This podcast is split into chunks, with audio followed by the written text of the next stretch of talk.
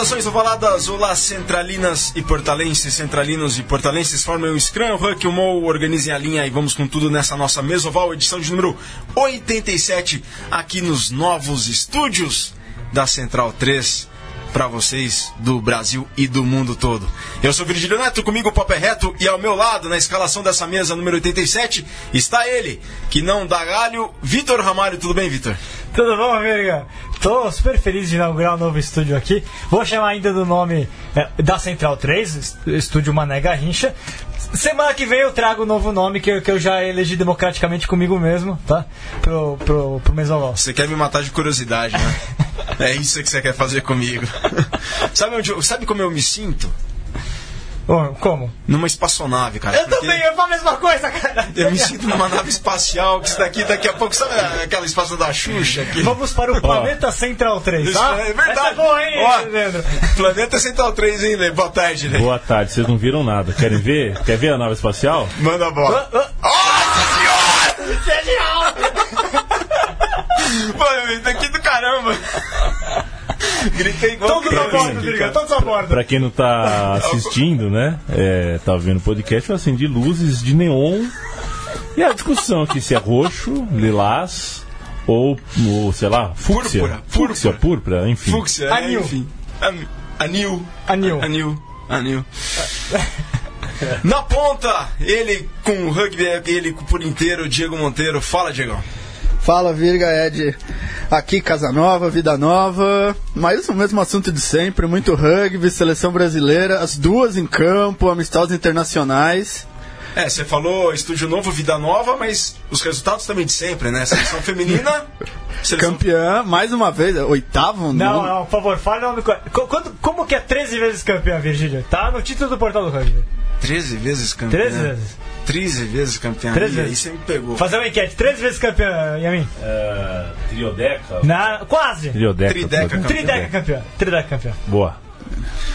Todo dia a gente aprende algo novo com o Victor, né? É, não, sem dúvida, uma caixinha de surpresas, velho. Uma caixinha de surpresas. Comigo e o Google, né? Genial. Com ele o papo não tem fim. Leandro e a mim, agora o Boa Tarde Oficial.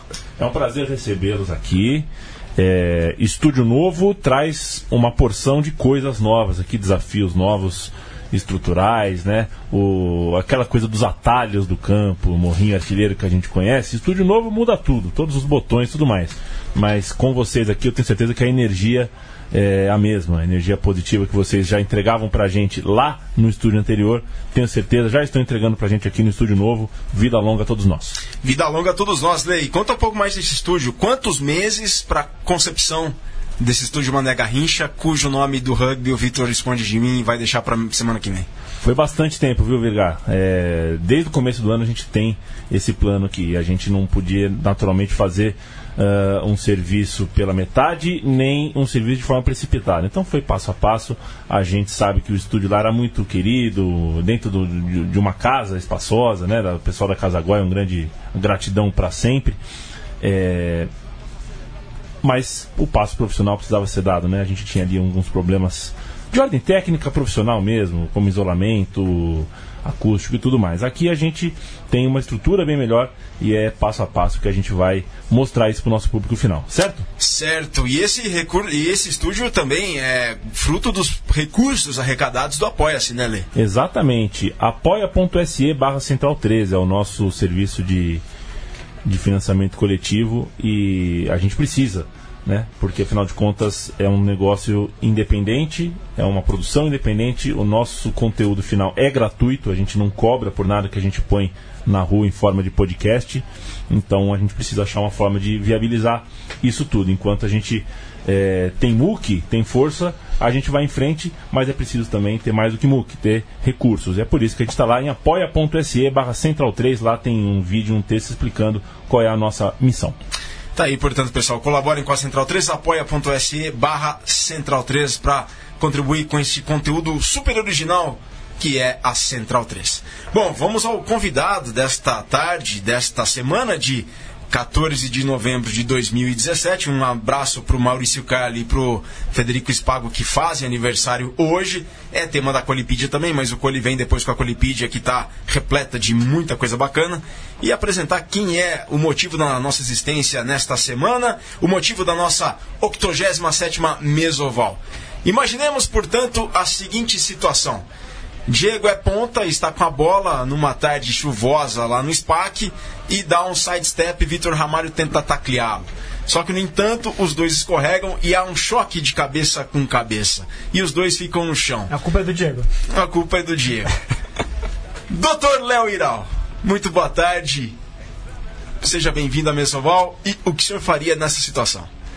Bom, boa tarde. É, primeiro, agradecer o convite. É uma honra estar aqui, né, poder falar um pouquinho sobre a parte médica e é, dentro do rugby.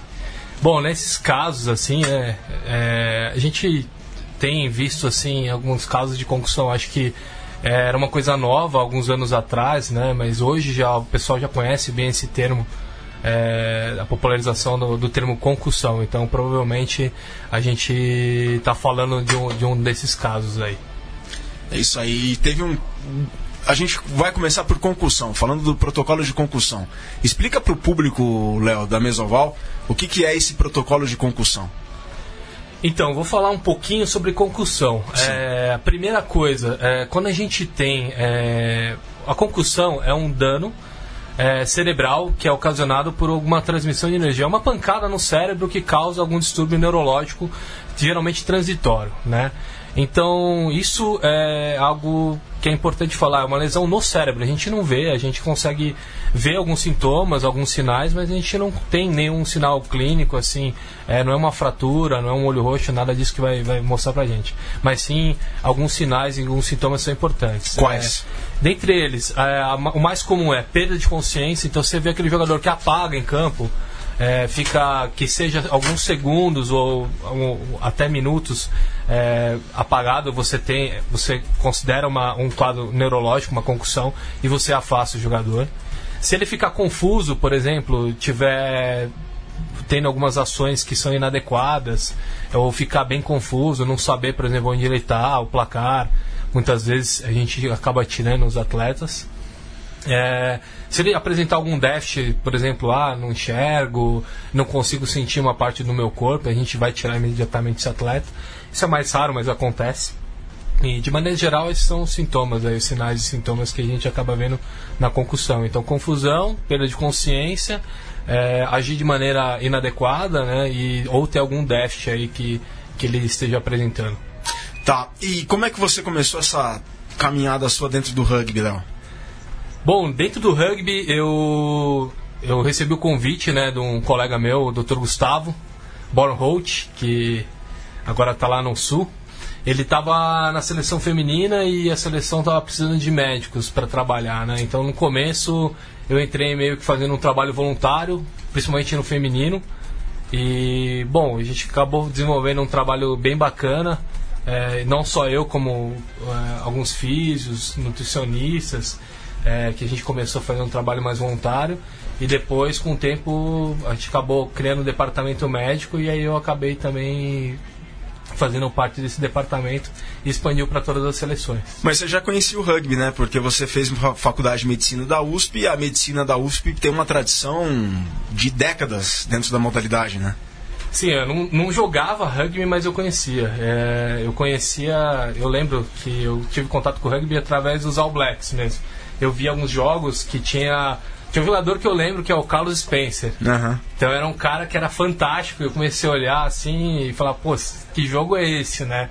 E eu comecei a interessar cada vez mais. Então Sim, eu já assistia. É, assim, acho que eu dei sorte também de pegar o jogo certo, né? Com os jogadores certos. E, pô, esse cara era um fenômeno para mim e ficou marcado. Então, desde então, eu comecei a acompanhar um pouco mais de rugby.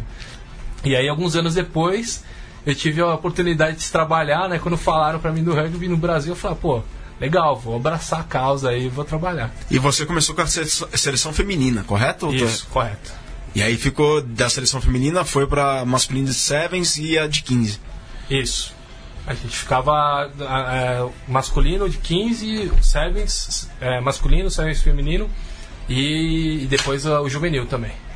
E aí você começou também a fazer os cursos da World Rugby, de protocolo de concussão, porque aumentou também a, a preocupação com essa questão da concussão dentro da Federação Internacional, né, Léo? Esse, esse trabalho de prevenção, de cuidado com o- a integridade física do jogador também cresceu muito dentro da Federação Mundial, depois para a Continental e para a Brasileira, por consequência, cresceu muito nos últimos anos, correto? Só para completar, Virga, é, aliás, a gente teve uma série de anúncios recentes, inclusive um atrás do outro, né? De ajustes do protocolo foram constantes ao longo do- dos últimos dois anos, mais ou menos, né? Sim, é, na verdade, a questão da concussão ela vem sido debatida, é, eu diria, de uns 10 a 15 anos para cá, que realmente tem se falado mais sobre isso, né? É, não só dentro do rugby, mas como no esporte, esporte no geral. Então, a gente tem casos no futebol, no futebol americano, no hockey, praticamente todos os esportes de contato, né, de colisão. É, então a gente, é, a gente viu que os estudos em cima da concussão acabaram multiplicando assim dentro da, da, da área do esporte e hoje criaram-se vários protocolos e a partir do momento que você entende melhor como que é essa lesão você consegue modificar os protocolos também e tornar eles aplicáveis Co- Como que chega é, esses trabalhos que o World Rugby faz né, para avaliar qual deve ser o protocolo? Como é que isso tudo chega para as federações, para a parte médica responsável de cada federação? Então, a World Rugby ela é muito organizada, né? Assim, eu, eu diria que, no geral, ela é muito bem organizada, né? Então, eu já tive a oportunidade de participar de uma conferência, né, na parte médica, e eles dividem é, os, em setores, e a parte médica tem um chefe, que é o Martin Raftery. Esse, esse médico ele fica responsável de captar todas as informações da área médica é, que são importantes para o jogo e tentar implementar é, programas, é, programas e protocolos, não só na parte do jogo, mas como na parte de prevenção, na parte de segmento. Então eu diria que o rugby, a World Rugby, ela faz um trabalho é, fantástico, pensando não só em níveis profissionais, mas também em níveis mais baixos. Tanto que a parte online, ela é, ela é muito mais voltada para quem é leigo do que para quem é, é jogador profissional. É. Aliás, tem, é, tem, tem parcerias com universidades, inclusive, né? Sempre tem alguma universidade parceira. Todos os trabalhos que eles divulgam para dizer qual é o novo protocolo que tem que ser feito com base em tal estudo, sempre vem de várias universidades britânicas que estão associadas, né? Então acho que é um trabalho realmente bem sério e bem, e bem sólido com relação a isso, né? E sobre a parte do, é, do, do- dessa divulgação pro leigo, o que, que, que você, como é que você enxerga nessa divulgação que tem o, no, no- nas áreas, nas áreas né, do, do, do Rugby Reds e do Rugby Laws, enfim, tem lá específico para para a parte médica, não lembro qual é o nome da parte médica, tem um, é um outro nome, é um, é um outro, um outro setor, né? É, ju- Tem o- a parte do Rugby Red, tem a parte do Rugby Laws e tem uma outra parte que é, de, de Se não me médica. engano, é rugby, Welfare, né? É isso, player welfare. Player isso, welfare, é isso que eu tava tentando lembrar. exatamente. Player welfare. é. Como é que você enxerga essa página do, do Player Welfare? Olha, eu acho bem legal assim, eles conseguem fazer uma conexão entre o Rugby Ready e, e o- essa parte aí do Player Welfare. Então, é, muitas é, tem cursos, tem vídeos, é, você tem questionários depois. Então, assim, acho que a grande questão aí é fazer as pessoas se interessarem mais sobre o assunto, porque o material tem. Inclusive tem material em português ali, se o pessoal quiser acessar. E para quem se interessa mais, se você entrar nas confederações, todas eh, as grandes confederações, praticamente elas têm uma parte médica. A África do Sul ela tem um- um- uma parte médica de protocolos que é assim impressionante e está vinculado com a faculdade. Então assim, os, os sul-africanos eles têm uma parte da a parte médica, o departamento médico deles é muito vinculado à universidade lá. acho que é Stellenbosch mesmo, né? Eles têm tudo ligado a Stellenbosch. Springboks, é. É, não, Os, É, Stellenbosch. a universidade. Ah, Stellen- não, é, na verdade, acho que são várias, não é Ah, tá, uma, uma faculdade só. Essa acho que é a principal, mas É, eles têm vários estudos. Porque eles têm muita coisa, toda a parte de teste de, de leis, eh, de, de leis do rugby, por exemplo, muitos o World Rugby faz em associação com o Stellenbosch. Stellenbosch testa, avalia e, e sugere. É, desculpa, o, o, o nome do, da parte chama Boxmart. A Box Ah, Mart. Box- Boxmart. É, eles têm a parte, e aí tem a área médica, é muito legal ali, é bem bacana, bem completo. Bom, seguimos aqui enquanto a gente está fazendo a mesoval. Se você não está acompanhando ao vivo, a gente tem numa das dos ecrãs aqui, das telas, das televisões aqui da, do estúdio Mané Garrincha barra alguém do rugby que o Vitor está Ah, escrevendo. semana que vem, semana que vem. Estamos aqui com 15 minutos, 14 minutos e 25 segundos do primeiro tempo na reprise do, de Alemanha e Brasil que foi Na ESPN. na, na ESPN na semana passada. No sábado, logo mais, está o Diego e o Vitor. Vão falar mais desse jogo aqui dentro do Mesoval, da Mesoval de número 87. A Jane Ribeiro aqui manda um recado pra gente, ó. Já aqui na Mesoval desta semana, parabéns pelo estúdio novo e mais uma vez adorando a entrevista. Como a Jane falou pro Vitor, algumas entrevistas não são só entrevistas, são aulas. Parabéns pela escolha dos temas escolhidos. Flávio Santos também aqui conosco e a galera sempre acompanhando. Tem até uma pergunta do David Bispo aí. É, Davi Bispo. Ele pergunta, Davi, Davi. É, ele pergunta. Eu não sei se é David ou Davi, eu tô chutando. É, o Bispo, é o Bispo, todo mundo conhece ele por Bispo. É, pro Léo, é, o, que, que, o que, que o doutor diz sobre aquelas fitas de kinésio? Tem serventia? Já ouvi médicos dizendo que joelheiras e coisas do tipo não tem muita serventia. Procede? Bandagem ou que seria melhor, ou o que seria melhor para joelhos? Os joelhos, por exemplo? Essa é uma boa pergunta, porque eu nunca consegui acreditar nesses kinésios aí Ai, que ai. o pessoal passa. Desmistifique os kinésios, por favor, Léo. Bom, é, eu acho que para você falar que o negócio funciona ou não, você tem que ter muito estudo, né? Você não pode chutar também, também nós falando que você, ah, você precisa provar que funciona. É, eu acho que não funciona para tudo, mas é algo que ajuda, sim, alguns atletas. É, eu acho que no esporte a gente tem muita questão do empirismo, entendeu? Então, às vezes você dá, você, sei lá, é, tem a questão até do próprio placebo. Que você pode né? Placebo, não. mas é, eu acho que enquanto você não tem alguns estudos conclusivos, né, para falar, eu diria que assim, não acho que é algo essencial, acho que não precisa, se você não tiver dinheiro, tem coisas diferentes que você possa gastar. Eu acho que você tem que começar aos poucos, né, ver o que, que é mais importante. Mas eu acho que para algumas pessoas eu, eu vejo que funciona assim. É, resumindo assim, não, não- você não é, o- não é o tipo de coisa que você recomenda, receitaria para resolver algum problema específico. É, eu acho que não, não é algo que resolve, é um milagre para tudo, mas eu acho que em, em certas ocasiões é válido, sim. Acho que pode ajudar. Acho que é válido. Na verdade, eu nunca entendi exatamente o que faz o kinésio. Que você estica uma, uma faixa, né? Ele é tipo. O que? Ele puxa o músculo? Seria basicamente isso? É, na explicação que, ele, que eles dão sobre o kinésio, ele fala que você tem tanta a capacidade de relaxar, né, através da questão sensorial, né, é, você ativaria assim alguns alguma questão nervosa para você tentar relaxar a musculatura, você poderia ativar, né. Eu acho que algumas coisas realmente eu concordo que são um pouco de viagem, mas como tudo na vida, a gente tem alguns lados que são legais e outros que nem tanto. Ficar com o bom e velho esparadrapo. É, e ele, ele de joelheira, esse tipo de coisa. é, O que, que você. De toda, todas as possibilidades de equipamentos que você pode usar no, no rugby, né? Que estão que estão legislados pela, pelos protocolos do ouro do rugby, né? é, O que, que você acha que é mais. Realmente faz, faz toda a diferença para os jogadores? Bom, uma coisa que eu acho que faz toda a diferença para os jogadores é saber qual que é a lesão. Eu acho que isso é uma coisa que, quando eu estava na seleção, eu via brigando, né, de você fazer um diagnóstico. E por que essa risadinha marota aí, Léo? Que que- Eu acho que a questão é a seguinte, eu acho que o pessoal quer jogar, né, tá preparado para jogar, mas nem sempre eles estão preparados para fazer o que é melhor para o time. E às vezes assim, é, por mais que você fale, ah, não tem ninguém, quer dizer, ninguém é substituível. E não, no campo a gente vê algum, algumas vezes que algum atleta tá tão machucado que não consegue desempenhar a função dele. O Ele- melhor é sair, né? às vezes, assim, o melhor pro time, pro coletivo, é você ter alguém novo, ou você preparar também alguém novo, né? E acho que é uma, uma, uma questão que a gente brigava muito, é essa questão da cultura, né? Que a gente estava numa transição, assim, da... A gente ainda está na transição do amadorismo, né? Para alguma coisa um pouco mais profissional. Mas eu acho que é importante entender essas questões. Quando você está num nível de seleção brasileira, você tem que às vezes abrir mão daquele, daquele jogo, daquele torneio, se preparar melhor, se, se recuperar para você depois né, dar seguimento. E não jogar aos trancos e barrancos. Né? O, O uma- melhor equipamento do rugby é a substituição. é. Isso Mas- acontece nos- nas melhores É, equipes, mas eu né? acho que mais do que amadorismo é uma coisa meio de- do futebol, uma coisa de boleiro, essa do cara fazer o cara ficar e achar que o cara é essencial. O Brasil é cheio de jogadores essenciais. É, O profissionalismo, ele já não. Ele acho que ele não permite muito isso, né? Então ele. A tendência do cara que é profissional, ele tem alguma lesão, ele se tratar.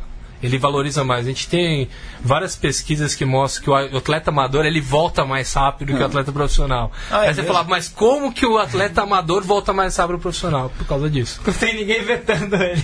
Porque o cara, ele vai, acha que tá bom e volta. Às vezes ele se machuca de novo, então assim. É aquela ideia do high performance que o Razer sempre falava, né, Léo? O cara tem que dormir 8 horas, tem que treinar tantas horas, tem que fazer isso tantas horas. Ele tem que estar. assim, o, o rugby é um jogo muito duro. Né? Eu até fiz uma palestra no Congresso Brasileiro de Medicina Esportiva e mostrava a quantidade de lesão que tem no rugby.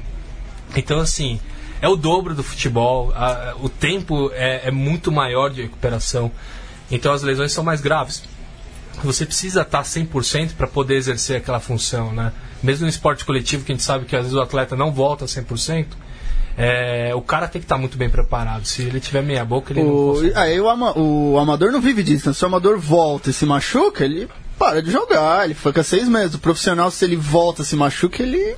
Alguns criam site de notícias também. Galera, o papo tá muito Mas- bom aqui. Espera, Vai, vai, fala. você chegou a, se- a jogar a ponto de se machucar pra parar de jogar? Aí, aí, rapaz. Ele vai- ele- ele- O currículo da Liga Paulista Universitária, rapaz. Coloca o dedo ali no. Galera, Foi papo- uma grave lesão de joelho. Foi uma grave lesão de joelho. O Vitor conta mais essa grave lesão de joelho. No segundo bloco da mesa oval de número 87, o papo tá muito bacana, mas tem logo mais no intervalo. Vamos então à primeira parada desta mesa oval de 80, o número 87. A gente volta já já, não sai daí. Ryan Cruddy scores. And the All Blacks have 2,000 tries in Test rugby history.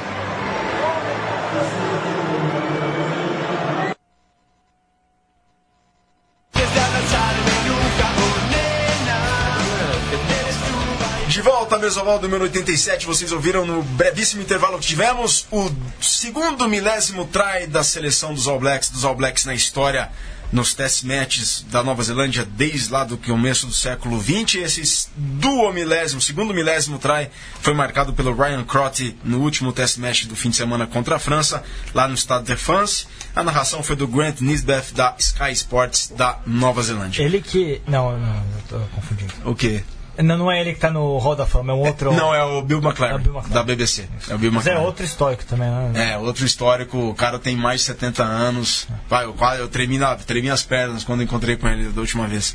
Conheceu? Conheci, conheci. Traz pro Mesoval na próxima. Vamos trazer o Grant Nisbeth para a Mesoval. Quando eles tiverem, vierem fazer os Pumas All Blacks na, no Buenos Aires, a gente traz, traz. com os recursos do apoio O, o Centro Yamin distribui a grana. Léo, qual é a lesão mais recorrente do rugby brasileiro? Bom, é, no rugby em geral a gente costuma ter bastante lesão pancada. Pancada é o, é o mais comum, né? E dentre as mais comuns também estão a, a concussão, né? Isso daí são dados também da, da parte mundial. Concussão faz parte da maior número de lesões e as lesões que geram mais afastamento são as lesões ligamentares, geralmente lesões de joelho, né? É, de se, é, é- é por conta do- da qualidade dos campos no Brasil, Léo, isso ou não tem nada a ver? Não, isso é mundial. Esses dados, assim, tanto aqui no Brasil como lá fora, a gente tem bastante. eh, eh, As lesões, elas meio que se repetem, elas têm um padrão. E os ombros, em função do tackle, tem. É, recorre, é bastante recorrente também? Os ombros, elas têm, têm lesões recorrentes, mas elas não são tão comuns quanto as lesões de ligamento de joelho, concussão. Eh, essas são lesões mais, mais comuns, entorses, né, pancadas em geral, são bem mais comuns aí do que o- as próprias lesões de ombro. As lesões de ombro, quando elas ocorrem, geralmente elas são graves. Por isso que se destaca também, mas elas não são as mais comuns. Elas são pouco comuns, mas quando elas acontecem, geralmente elas acabam tirando O quão perigoso é o, é o velho hábito brasileiro, o, o rugby mundial inteiro, né? Do pessoal, sobretudo no rugby amador, é, eles mesmos recolocarem seus, seus, É seus membros de volta no, lu- no seu devido lugar. Bom, é, eu acho que essa é uma questão que é discutida até na, dentro da, da parte mais técnica, né? Mas se o, se, se o jogador ele já tem uma luxação, às vezes ele, ele não precisa fazer muito. Ele vai, ele puxa uma camisa, sofre alguma. sem ter, ter uma pancada nem nada, e o ombro sai do lugar. Ele colocar o ombro no lugar nessa situação, se ele, ele já está acostumado geralmente, não tem tanto problema. Agora, ele, ele nunca teve nenhuma luxação ou ele, ele cai no chão e luxa o ombro, aí você não deve colocar. Porque pode ter fratura, outras lesões. Aí você tem aquela lesão pela primeira vez, aí vem seu amigo que tem sempre e fala: Não, isso é fácil, tá aqui, ó. Não, não. Pá, Isso empurra de volta. Não. Isso é até perigoso, né? Isso. Você pode Coloca- ter lesões bem graves, assim. É, inclusive, é, sei lá, eu, eu sou médico e, e tem, tem certas luxações que eu prefiro é, levar para o hospital e fazer, e dar uma olhada primeiro, né? Antes de tomar qualquer decisão. E ô, Léo, tem chinelinho no rugby? Tem Miguel? louco. Ah, tá o Diego tá. ô, desculpa, Diego. Cara, eu acho que os, os filhos devem ter respondido essa pergunta. Não, né? esqueceu, a gente esqueceu de fazer essa pergunta pra eles. Né? Olha, a gente se lembrou depois que acabou o programa. Pô, esquecemos de perguntar se tem, bole... é, se tem chinelinho no rugby. Eu acho que assim, tem de tudo, mas é muito raro. No rugby, assim, o pessoal tem chinelinho, vai. Existe, mas assim, é, é algo muito raro, assim. Se você for pegar, sei lá, acho que menos de 1% de jogadores aí são chinelinhos. A maior parte é o contrário, né? O cara tá arrebentado. É irresponsável. assim, é o Wolverine do último filme, né? O cara tá arrebentado e o que o cara quer jogar, né? Então acho que é o, o contrário é muito mais comum, mas tem. Tem de tudo, né? Não, todo qualquer esporte. Não, acho que, acho que todo o rugby, todo time tem o- as mesmas pessoas no time. Você muda o país, muda, você tem, sei lá, o gordo, você tem o mulherengo, e você tem, todo time tem o cara que dá um migué, que é de Tem um amigo de vidro, né? Sempre. É, geralmente é uma abertura, né? Vamos falar a verdade. Querendo a polêmica aqui. Galera, semana do dia 14 de novembro, hoje, nume- hoje especificamente, aniversário do Maurício Carli e do Federico Spago. Um abraço pros dois. É hora de Colipídia, a Colipídia abençoada de todas as semanas. Com ele, o mago, aquele que não dá mole. Luiz Cole.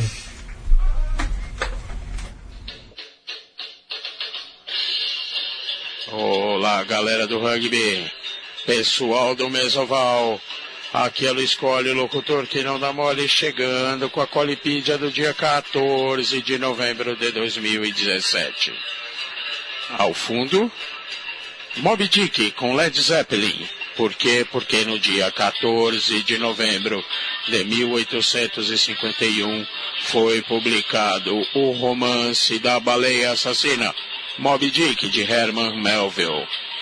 Dia 14 de novembro, em que é celebrado o Dia Internacional da Diabetes.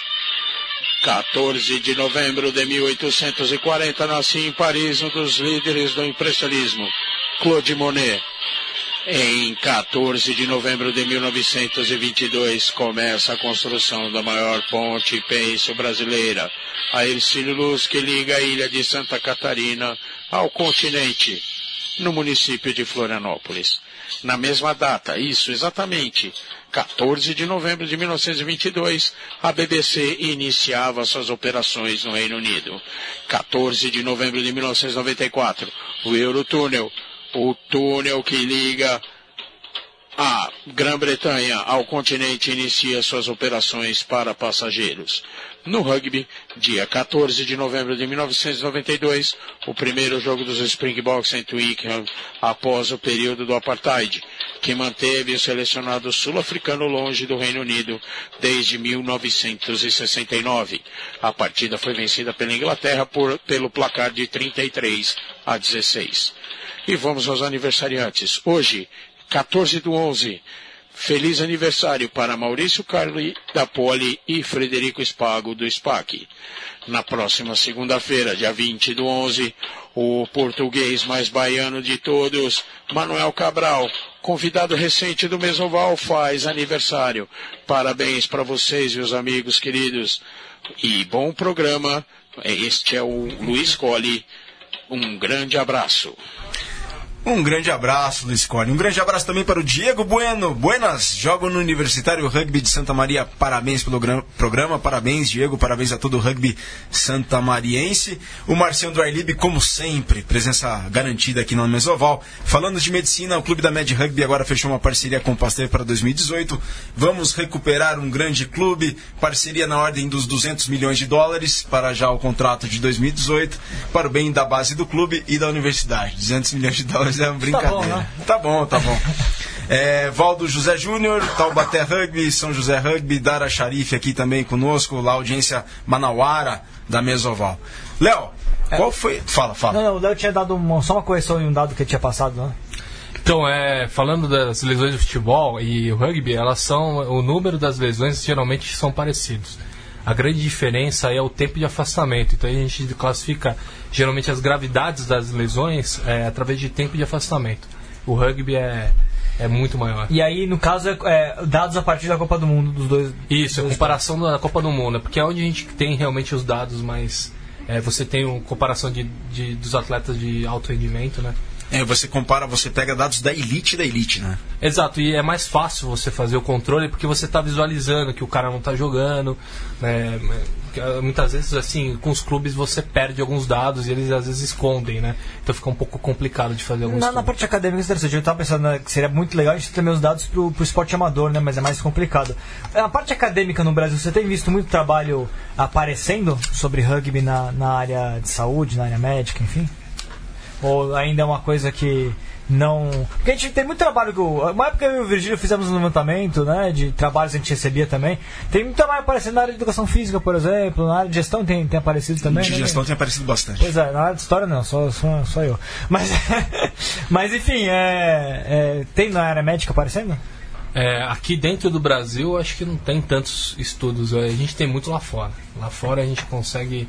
Inclusive o rugby tem muito dessa questão aí científica. Tem muitos joga- ex-jogadores que eles são médicos, os caras, advogados, engenheiros. Então eles têm essa, Contepome, né? então esses, é, esses jogadores eles acabam realmente eles acabam fazendo parte assim de, da, da- parte científica e eles estão muito ligados também né, essa parte de divulgação, a parte científica acho que é bem eles têm essa preocupação acho que é. É, o Vitor citou aqui o Contepome, mas temos exemplos brasileiros também, que é a Lúcia lá do Charrua e tanque. o Duque. O tanque, exatamente. Foi, Exemplo. foi fácil trabalhar com tanque? Porque, né? Foi, ele era estudante de medicina na época, né? Mas ele é um cara, assim, ele escutava bastante, acho que era. Era um cara. Ele nunca teve lesão nenhuma também, Olha. isso facilitou, né? É o, corpo, é o corpo fechado. É, eu acho que também o jogador que tem uma certa experiência, ele não se coloca tanto em situações de, De risco. de tanto risco, né? Então ele entende muito o jogo, ele sabe que, que se ele fizer tal coisa, acho que não vai dar certo e não vai ser uma jogada muito boa. Então acho que é um cara que evitava muito, assim. Você percebia que ele tinha bastante entendimento até nessa parte, uma coisa meio intuitiva, né? De não se envolver em jogadas que poderiam dar alguma E quem deu mais trabalho? É, quem deu mais trabalho nisso? Olha, em geral, assim, o que deu mais trabalho não tem uma pessoa definida, mas assim, é a questão de. é, os primeiros cortes, assim, de, de jogadores que estavam lesionados foram complicados, né? Porque a seleção vinha de um. é, De eu uma não sei qual que era o histórico, né? Mas é, acho que não tinha. Não muito- tinha histórico. Não tinha uma- médico, de médico não tinha. então era um pouco complicado colocar essa coisa do departamento médico, de tentar é, manejar né, as situações para que fosse o melhor para a equipe, né? Então, muitas vezes até, acho que o, até o Virgílio brinca de uma situação que é o primeiro dia que eu fui fazer um treinamento, depois contratado, foi para cortar um jogador. Né, que os- era para definir se o jogador ia para uma competição ou não.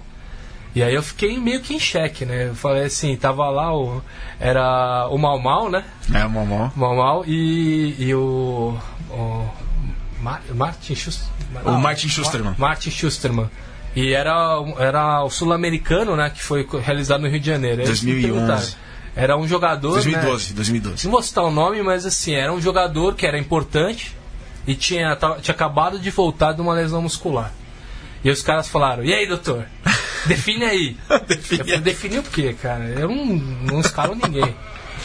Aí eu falei assim, bom, o seguinte, jogador tal nessa situação, vocês querem ele, é importante. Eles queriam de qualquer maneira esse jogador. Eu falei assim, é o seguinte, é, tá voltando agora, a gente não conseguiu fazer teste nenhum. Se ele, ele pode machucar na primeira bola no aquecimento, pode não machucar, pode machucar na última bola, não tem como eu prever isso. Agora a pergunta que eu faço: se ele machucar na primeira bola, vocês conseguem jogar o torneio inteiro com um jogador a menos? Os caras olharam um pra cara do outro e falaram: Porra, não tava esperando essa, essa pergunta, sei lá. E aí eles chegaram e falaram: Ah, então vamos cortar ele, vamos colocar outro jogador que esteja bem, que esteja saudável. Então, assim, às vezes você pensar pro time, não é não é que você queira o mal daquele jogador, mas você tem que pensar no coletivo, né? Dá pra encarar é, uma competição sul-americana aí com um jogador a menos o torneio todo? não dá, né? É inviável. Nesse sentido, né, entre as seleções, você trabalhou com, com todas elas, né? Masculina, feminina, juvenil. É, tem muita diferença no, no comportamento com relação a, a isso, é, em incidência de lesões. É, imagino que o juvenil deve ser mais difícil de controlar nesse sentido, né? Porque talvez a falta de experiência e de vontade de querer jogar seja maior e seja mais complicado, né? Não sei. Eu acho que cada seleção tinha uma, um desafio diferente, né?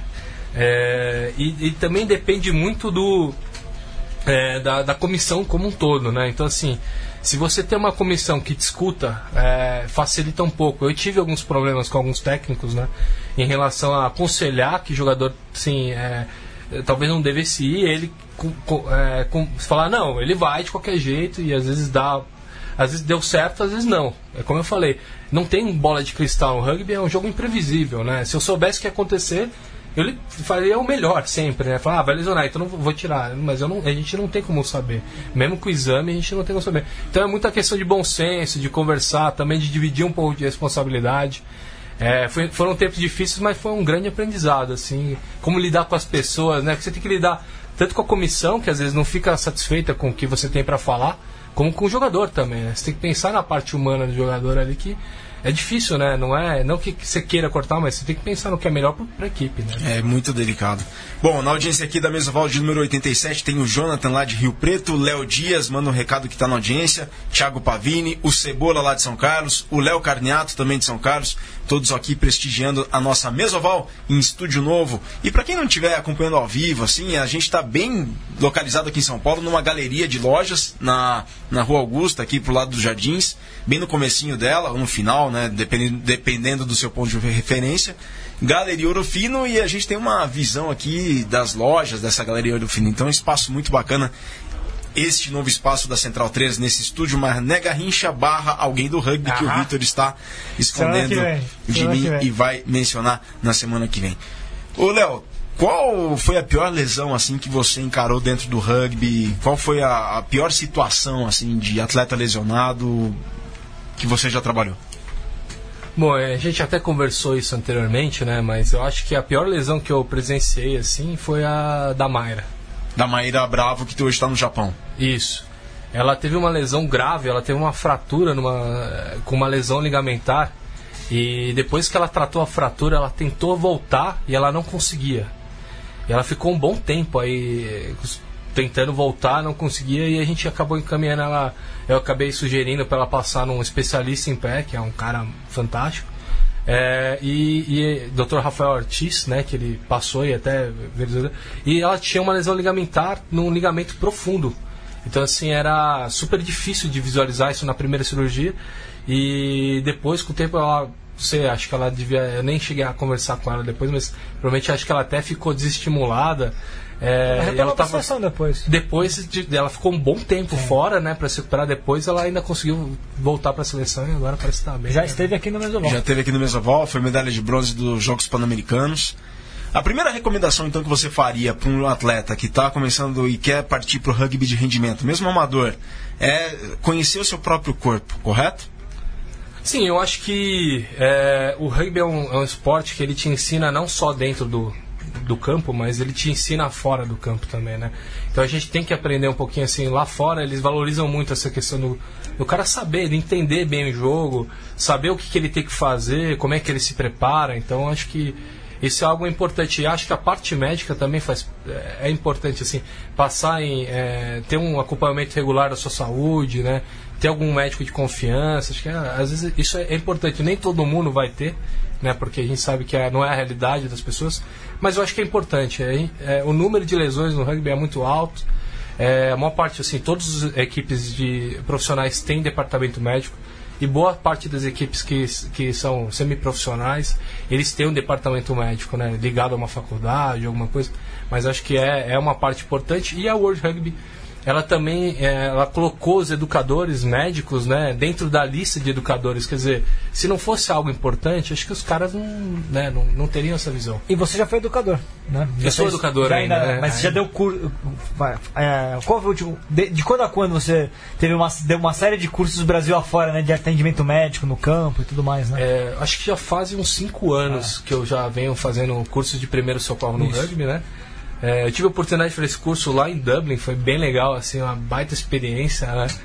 E foi junto com aquela com a conferência médica da, da, da World Rugby, na época era, é, era tinha uma IRB, né? Sim, IRB. e era mas é, assim é uma organização fantástica acho que é, eles dão importância mesmo é, um- é uma conferência séria é, as pessoas vão na conferência não ficam lá tomando Guinness no, no Ah. balcão tem a hora para você relaxar tal mas em geral é, é de manhã até, até o final da tarde que é, é o pessoal discutindo assuntos médicos relacionados ao rugby inclusive mudando algumas regras né então assim é, muito do que foi discutido dentro da área médica é, influenciou na mudança de regra, que são esses, é, o Vitor até citou anteriormente, das mudanças dos protocolos. Né?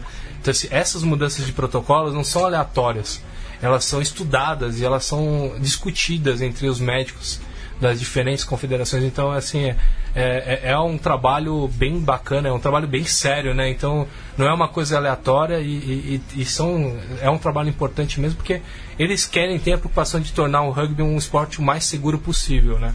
Não dá para ser 100% seguro, mas dá para ser o mais seguro possível. E o que que você sentiu dando os cursos Brasil afora? Do conhecimento que o pessoal tem, enfim. Dos desafios para dar o curso. As, pre- as ideias preconcebidas que vem junto. Eu acho que o mais difícil é a questão da- do acesso né, à informação. A gente não tem uma boa. Eu acho que isso reflete muito o que é o Brasil. A gente não tem uma boa educação médica no geral.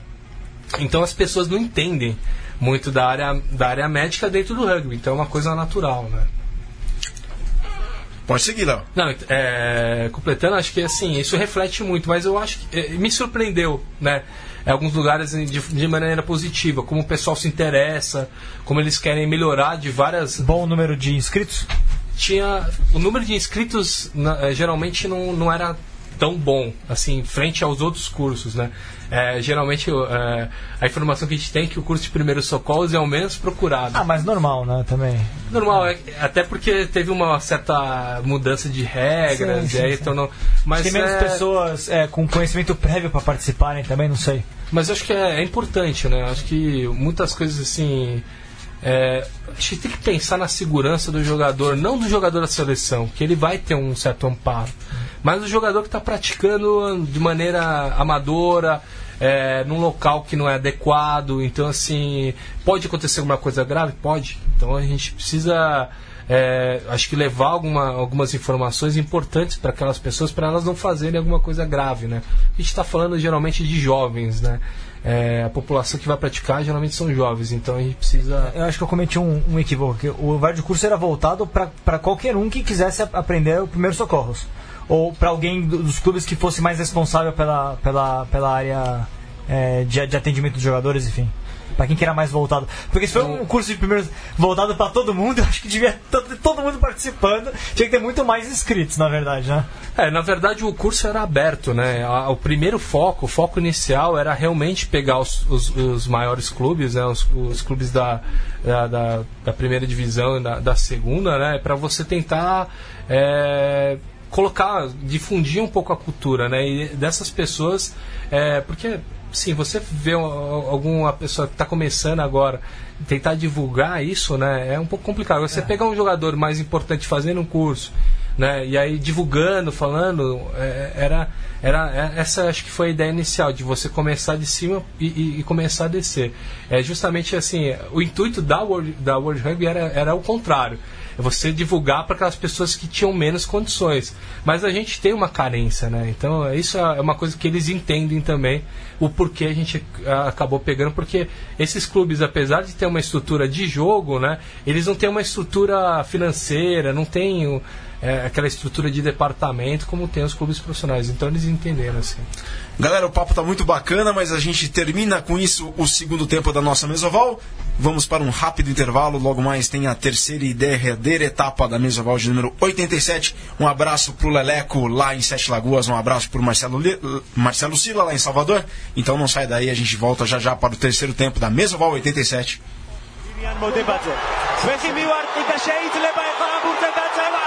ჩაბატიაშვილი ჩაბატიაშვილი დაამიცა დაამიცა არ ვიცი ვიდეო რეფერი ეხა ვიდეო რეფერიზე უნდა დაირკვეს ეს ყველაფერი და ამიცა თუ არა. არც კი ითხოვს მსაჯი ვიდეო რეფერს არც ეხ სოსო მათიაშვილმა გააკეთა ეს ყველაფერი გამოვარტყლილი ბურთი აიღო ფეხით გადაიკიდა თავად მიყვა და ძალიან მალე გავიგებთ იყო თუ არა ეს ლელო?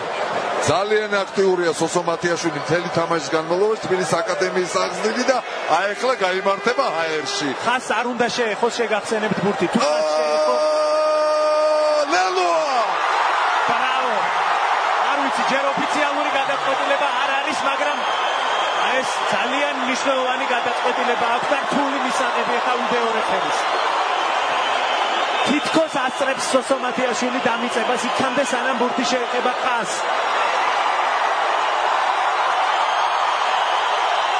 საოცარი ნახტიმრო ლელოა და სოსო მათიაშვილის მეორე ლელო. ულამაზეს ნახტომში. ბრავო სოსო მათიაშვილმა სხვათა შორის ძირითად შემადგენლობაში დღეს პირველად დაიწყო De volta, com de volta com o terceiro tempo da nossa mesa oval de número 87, com um sorriso maroto aqui do Leandro e a mim, que fica olhando pra minha cara. Que língua é essa, né, Lê? Não, não, não, mais do que isso. Que baita trai, hein? Ah, você viu aí, você viu aí. Que baita trai. Quem não. As pessoas não estão assistindo, né? Foi, foi no, no, no replay ali, né? Foi no replay, foi no, de no vídeo vídeo árbitro ali. no- Sensacional. É, pessoal, e esse trai que o Lê e a mim se refere é o do Soto Matiashvili, da seleção da Geórgia, na vitória. Matiashvili, da vitória da Geórgia sobre o Canadá por 54 a 22, lá em Tbilisi, dentro dos test matches que aconteceram na abertura, abertura da janela de novembro. Da abertura não, né? Que já teve outros jogos, mas da, dos jogos da janela de novembro que tivemos no último fim de semana. Os resultados: Irlanda 38, África do Sul 3, Gales 21, Austrália 29. A Inglaterra surpreendentemente venceu a Argentina por 21 a 8, um resultado que surpreendeu o mundo inteiro. Escócia 44, Samoa 38, Itália 19, Fiji 10, Geórgia 54, Canadá 22, França 18, Nova Zelândia 38. Esse jogo teve o do, do é, segundo milésimo try das, dos All Blacks e a Alemanha venceu o Brasil por 45 a 12, jogo que está sendo reprisado aqui em um dos ecrãs do nosso novo estúdio da Central 3. Estamos no intervalo e estão sendo reprisados agora alguns lances para alegria do Diego, que viu esse jogo junto com o Vitor Ramalho. Vitor Ramalho também comentou esse jogo, Brasil e Alemanha, e o Léo Heral também está desfrutando dos lances. Diego e Vitor, comentem sobre essa, esse, esse primeiro jogo da janela de novembro O- entre Alemanha só e Brasil, para começar. Só quero avisar pro, pro Leandro que se ele, já que ele ficou entusiasmado com a língua georgiana, é bom você também dar uma olhadinha como é que eles escrevem, porque o alfabeto é muito, muito amigável. E lê igual se escreve, né? Lê igual se escreve, certamente. Certamente. E essa vitória da Alemanha 45 a 12 É. na abertura dessa janela de É, novembro. antes de começar, você esqueceu da Irlanda, que atropelou os Não, é, Springboks, começou 38. Foi o primeiro Esqueceu resultado de de falar. Moldávia 7, Holanda 59, que custou a Holanda subir na frente do Brasil no ranking mundial. O- Esse jogo foi que sinal? Não, foi em Orhei. Orre. Terceira maior cidade da, da Ah, Moldávia. Moldávia. conhece a geografia da É, o Moldávia. jogo. É o jogo do Brasil. Acho que o Leandro e a mim tem. Não, desculpa, estamos É, saindo aqui. Estamos saindo aqui.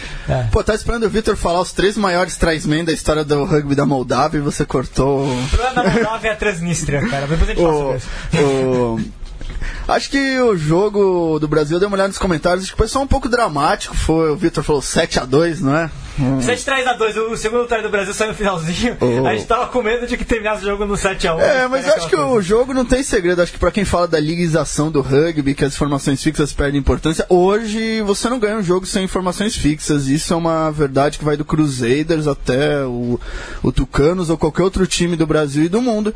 E foi o que o Brasil não conseguiu fazer. O Brasil não ganhou nenhum line, ou se ganhou, ganhou dois line. Muito mal no line. O, e perdeu os scrums. E se você não tem isso, você não ganha o jogo. Eu acho que Foi até. atropelado é, no Mou também, né? é, eu, eu tava pensando, uma, uma- mais uma consequência do Sim, line, do do que, line, é. que é uma situação absolutamente desesperadora. Acho que quem já passou por isso em campo sabe que se o time não ganha o line, você trabalha, você se esforça, você força outro time ao erro, você ganha um penal. Você vai ganhar 30, 40 metros e vai poder jogar de uma plataforma de ataque, com opções. É um momento superior. E quando você não ganha o line, você faz tudo isso e, e você fica nervoso. E o- os alemães vão sabendo que recuperaram a bola. E os brasileiros não ganham. E se você colocar no caso do Cruzeiros, ele ainda pode compensar porque eles são bons em todo o resto. O Brasil, se não conseguir ganhar os slides e não conseguir ganhar os scrums, não vai conseguir jogar. Ninguém consegue jogar assim. É. Aliás, tem algumas coisas que preocuparam no jogo, né? Sobretudo esse embate é, físico com a Alemanha. Porque, na verdade, assim, é a quinta vez que o Brasil enfrenta a Alemanha em três anos. E os resultados, se você pegar os resultados de 2015 para o primeiro jogo de 2016, foi uma grande evolução do Brasil. O Brasil perdeu somente por 16 a 6 o primeiro jogo em 2016, é, vindo de derrotas um pouquinho mais largas em 2015. O segundo jogo de 2016 foi um pouquinho maior a diferença, mas o Brasil ainda assim é, teve naquele jogo. É, concretizou um conhecimento que ele tinha sobre a Alemanha, né? E o problema é que o primeiro jogo de 2017 o Brasil perdeu exatamente em tudo aquilo que já havia sido anunciado no jogo de 2016. Se você assistir o jogo de 2016 e o jogo de 2017, parece que assim, a gente não, não tirou o melhor estratégia a partir da derrota de 2016 para jogar em 2017, É. porque foi os mesmos erros, os, os, os mesmos estratégias, os mesmos. Os, aliás, teria até jo- mesmo jogador fazendo try. O, o- tem um raça da Alemanha, o Yakoto. O cara fez try no Brasil nos cinco jogos. Assim, é- é- a gente coloca uma questão, né? O que, que, o, o, que, que o Brasil é, entendeu do jogo da Alemanha e pôde trabalhar Uma- em cima nesse Sim, período? é, né? eu acho, bem, primeiro, eu gosto muito do Brasil com a bola na mão. Acho que se o Brasil consegue impor velocidade, impor o seu jogo, ele é uma boa equipe. E mas eu acho que isso, se o Brasil tivesse ganho seus lines e ganho os seus scrums, o jogo teria sido muito parelho, senão o Brasil. Acho que o, fica claro isso quando o, o try do Brasil, o Brasil acertou um line e o Brasil conseguiu recuperar a bola no. a, a a bola dele no scrum.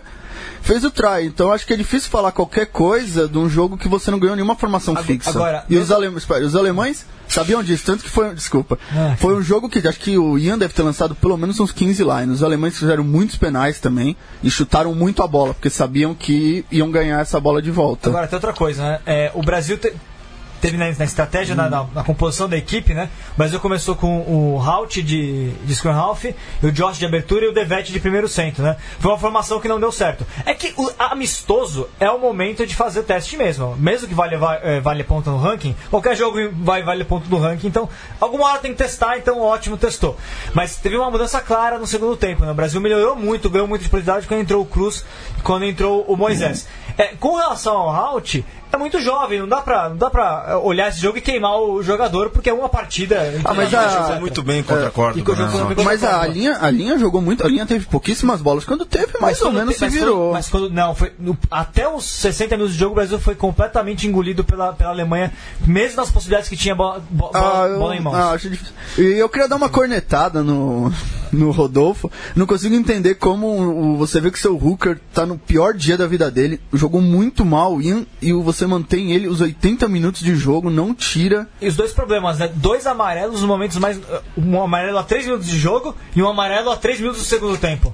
Ou seja, ali é pra quebrar a estratégia do restante do. do. do. do, do, do- do tempo. Na né? sequência Da do etapa, jogo. É, eu, já, eu acho que a seleção brasileira substitui pouco. E acho que esse jogo em especial, que ficou claro que o PEC, principalmente a primeira linha, não estava no, no melhor dos dias. Muito difícil viajar também, é cansativo, lugar diferente, comida diferente.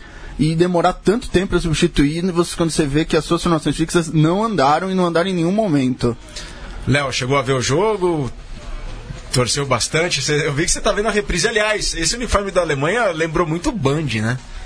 Aliás, é a quarta cor que eu vejo a Alemanha jogar. É a Alemanha tem camisa preta, camisa amarela, camisa vermelha e camisa branca. É. Não, eu, eu peguei o comecinho do jogo, né? é, os 10 primeiros minutos, mas depois eu tive. Eu tava fora de casa, eu não consegui. É, tava na academia, né? Então, enquanto eu tava correndo, eu consegui ver. É, mas depois do amarelo lá, acho que o amarelo complicou e, e aí depois aquele. Que é a questão do controle emocional é meio O que você falou dos trás da Alemanha, acho que a Alemanha marcou muitos trás. A Alemanha é muito eficiente nas suas formações fixas, talvez seja. A Alemanha é muito eficiente. Pode. É que ele- oh, eles marcaram muitos trás a partir do line. Sim. Muitos trás dos dois lados, de O molde. que, me, o que me incomodou no jogo foi só que o é o quinto jogo do Brasil em três anos contra a Alemanha e foi o pior resultado, foi o pior jogo do Brasil. Não era o momento pra estar acontecendo isso, era pra gente estar reduzindo É, mas, a é, é, mas o que eu falei, e acho que a partir do momento que não conseguiu ganhar nenhuma formação formação fixa, fica difícil falar da evolução.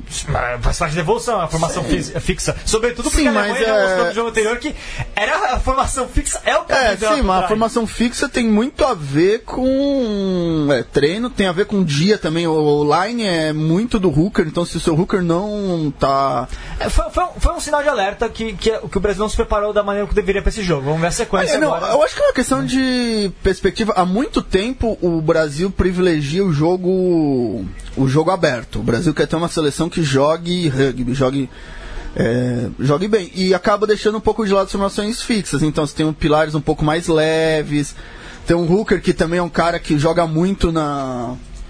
Que joga, que joga muito no jogo aberto, mas também há muito tempo tem dificuldade nas formações fixas. Então acho que é uma questão de estratégia que talvez devesse ser um pouco repensada. É, e. Bom, Só os.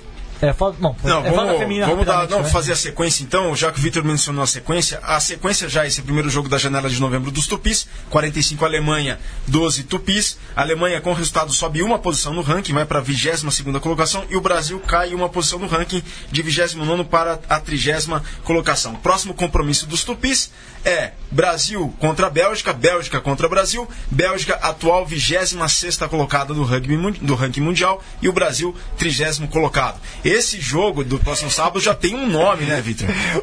O Oxmatch, o jogo da cena, o pessoal postei no, no portal do rugby. Eu não sabia, eu não sabia. Explique Era. pro, pro, pro Virgílio, Diego. Você que, é um, você que é muito experiente no assunto depilação, não é isso?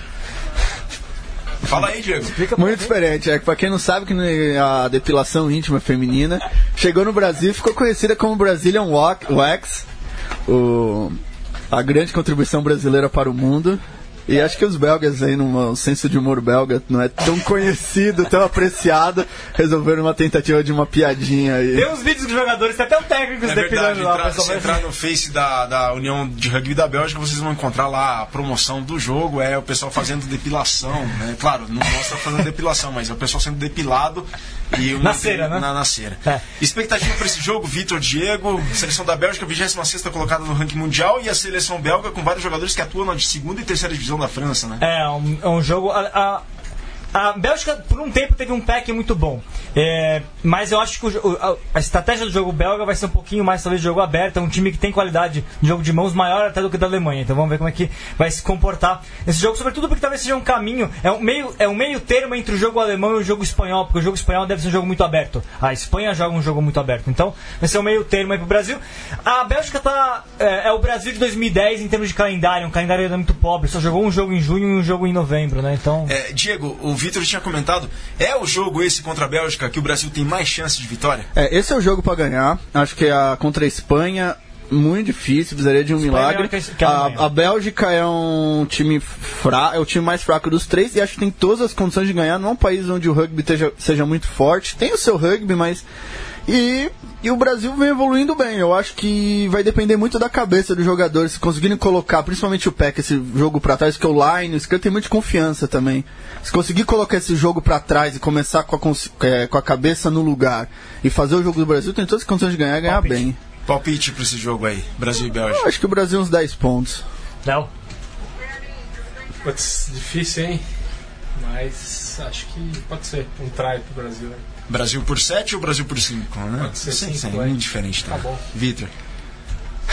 Difícil. Brasil por um. Eu, eu não acho que vai ser um jogo fácil, não. A Bélgica é um time bem competente. é, ganhou de Portugal no, no meio do ano Ganhou, também. ganhou. É, é um time que é, é um país do estágio de evolução do Brasil, na verdade. Tá? Então vai ser um jogo complicado. O jogo é na casa deles. Mas Brasil por um, porque. Vamos lá, Brasil. É, eu vou com o Diego, Brasil por 10 também. Uma informação do rugby belga: o Youssef Driss assumiu a seleção de Sevens masculina da Bélgica. Ah, Não sabia, legal. Assumiu. Youssef Driss, que trabalhou aqui com a seleção feminina, hoje está como é, treinador da seleção belga de rugby sevens masculina, cujo apelido são os unicórnios negros. Exato. É Os genial. unicórnios E o negros. time de 15, São os Diabos Negros. Os diabos negros. Ou alusão Diabos Vermelhos do futebol, né? Vamos mudar a chave e falar de Iaras, trideca campeões do Sul-Americano 2017, disputado lá no Carrasco Polo, em Montevideo, no Uruguai. Os resultados: 34 a 0 sobre o Peru, 60 a 0 sobre a Costa Rica, 55 a 0 sobre o Chile, 38 a 0 sobre o Uruguai, 36 a 5 sobre o Paraguai e na grande final, Brasil 22, Argentina 12 e o Peru ficou em terceiro colocado depois de vencer o Uruguai por 10 a 5. Brasil em primeiro, 13 vezes campeão da América do Sul, Argentina em segundo e Peru em terceiro, Vitor Diego.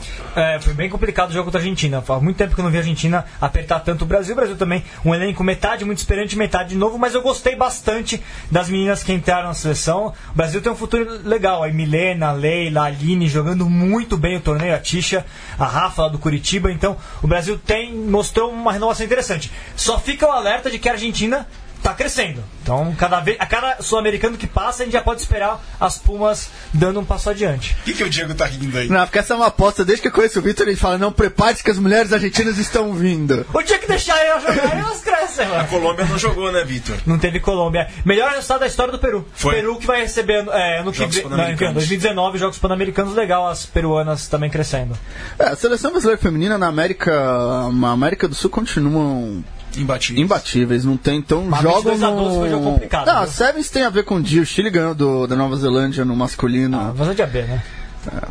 Tudo bem. O Sevens é assim, acontece, mas por enquanto o Brasil tá muito acima. E se jogar 10 vezes com a Argentina, muito provavelmente vai ganhar as Não, 10 já vezes. jogou quantas vezes? Umas 20? Já ganhou umas 20, né? Então, é- eu acho que é isso. Agora se preparar pra Copa do Mundo, que é ano que vem, né? Isso aí é 20 a 22 de julho lá em São Francisco. Foi importante porque classificou para a Copa do Mundo, para o Hong Kong Sevens, que é a segunda divisão da Série Mundial, e como convidado para a etapa do Canadá da Série Mundial. Lá Três fora, classificações. É, e a Argentina ficou o único que tinha duas vagas para a América do Sul era para Hong Kong, então a Argentina vai estar em Hong Kong também.